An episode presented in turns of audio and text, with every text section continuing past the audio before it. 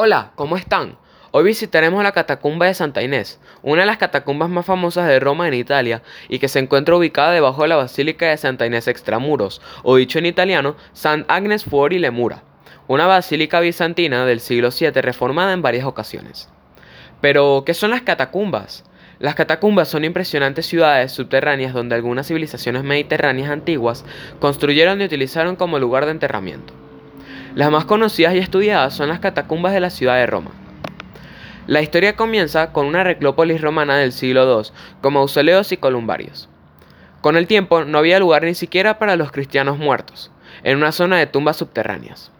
La necrópolis pagana, cuyas tierras habían llegado a manos del emperador, fue destruida en el siglo IV para hacer espacio para la basílica constantiniana.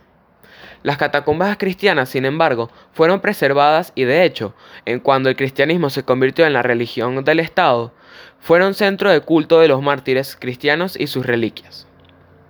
La catacumba de Santa Inés está ubicada en la segunda milla de Vía Nomentana, antigua carretera que conduce al noreste de Roma, dentro del conjunto monumental de Santa Inés Extramuro en Italia.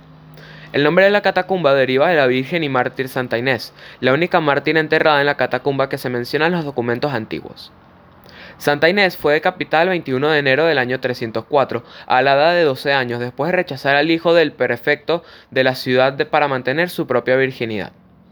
Fue sepultada en un terreno de propiedad familiar y se convirtió en catacumba tras la sepultura de la pequeña santa. Las fuentes epigráficas y el tipo de sepultura permiten deducir que el cementerio data la segunda mitad del siglo III y corresponde a la primera región del todo el conjunto subterráneo.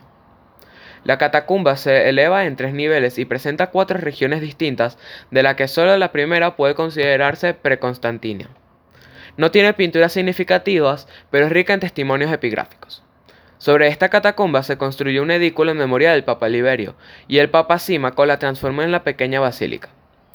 Pero finalmente fue completamente reconstruida en la actual basílica por el Papa Honorio I en la primera mitad del siglo VII. La construcción de esta basílica de Honorio supuso la destrucción de parte de la catacumba subyacente. Un dato curioso que puedo compartirles es que los restos de la santa siguen en la catacumba, bueno, todo menos la cabeza, que se encuentra en la más céntrica iglesia de Santa Inés en Agone, en Piazza Navona, cerca del lugar donde la santa habría sido martirizada. Bueno, eso es todo. Espero que les haya gustado nuestro recorrido por la catacumba de Santa Inés. ¡Hasta la próxima!